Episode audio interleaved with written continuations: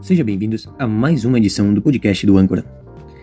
Nesta edição, eu vou falar para você sobre como dominar a língua, ou seja, como podemos domar a nossa língua. Ou ela te domina, ou você é dominado por ela.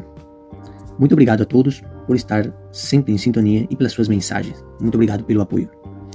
Existe uma passagem bem conhecida na Bíblia que fala sobre como domar a língua e está em Tiago capítulo 3. Lá nós encontramos uma explicação de por que é importante sermos cautelosos ao falar. E embora não se tenha falado sobre o assunto, às vezes acontece que nem sempre, nem sempre, como se fala muito sobre o assunto, sabemos como explicá-la em nossas vidas, como explicar essa situação. E caímos na tentação de dizer a primeira coisa que vem à mente. Para evitar esse erro, devemos revisar a Bíblia, a qual é a maneira mais eficaz de domar a língua assim guiar a nossa vida no caminho certo. Como domar a língua? Procurando por sabedoria. É uma das dicas que eu posso passar para você.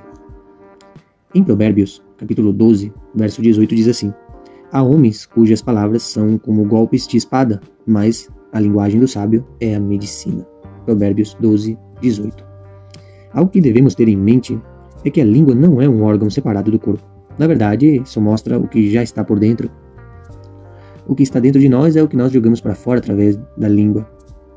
É por isso que o primeiro passo para domar a linguagem é sempre cuidar do que temos dentro, pensamentos, emoções, etc. Assim poderemos trazer à tona apenas as coisas boas.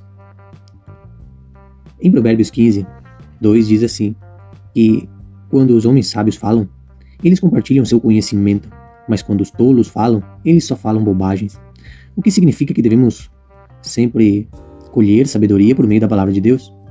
Provérbios 1 diz que é por meio da oração que nós podemos controlá-la, porque Deus dá sabedoria e entendimento àqueles que lhe pedem. Tiago 1:5. Devolvendo um relacionamento próximo com Jesus. Mas se as pessoas dizem as coisas ruins, é porque elas são más e estão sempre pensando no mal como matar, como ser infiel, como ser infiel no casamento, como fazer coisas indecentes, ou como roubar, ou insultar as outras pessoas, e como mentir. Deus não gosta dessas coisas, quando as pessoas louvam assim, mas qualquer pessoa pode louvar a Deus, mesmo que coma sem lavar as mãos. Mateus 15, 18 ou 20. Os maus desejos e pensamentos vêm de um coração que está afastado de Deus. Todos esses maus pensamentos que acontecem e que vêm à tona na nossa mente e que sai pela nossa língua. E esse mal é que se reflete nas palavras. Para neutralizar essa situação, devemos desenvolver um relacionamento íntimo com Jesus, porque somente por meio dele nós vamos poder ser salvos e resistir ao mal. Dessa forma, podemos vencer o mal praticando a regra de ouro. Qual é essa regra de ouro? Podemos dizer que tem um pouco de psicologia dotado nas palavras de quem vai falar, de quem vai dizer alguma coisa e como controlar esse sentimento de querer falar coisas ruins, de querer falar coisas que não edificam. Por último, devemos ter em mente que a língua tem muito poder e que devemos fazer um bom uso para edificar, para abençoar e encorajar os outros, dar força, dar alento para as outras pessoas seguirem adiante. Além disso, devemos dar sempre o primeiro lugar. O primeiro lugar sabe o que, que é? E lembrar que a Bíblia nos exorta a amar os outros com o mesmo amor que recebemos de Deus. Amar o nosso próximo, dar força, encorajá-lo, sempre para que possa crescer. É uma maneira de mostrar que isso é sendo sábio falar. Falar coisas boas, não coisas ruins que destroem a pessoa. Em Mateus 7,12 diz assim: Portanto, trate os outros como gostaria de ser tratado. Esse é o verdadeiro significado da lei e do ensino dos profetas. Mateus 7,12. É a palavra de Deus que está dizendo. Por isso devemos ser sábios ao falar.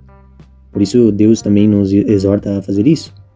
Por outro lado, Deus deixou também um ensinamento muito importante e devemos tratar os outros como queremos ser tratados. Isso significa que se usarmos nossa boca para o bem, também receberemos o mesmo das outras pessoas. Muito obrigado pelo seu tempo. Espero que você tenha entendido essa mensagem. Compartilhe com seus amigos. Que Deus te abençoe. Será até a próxima.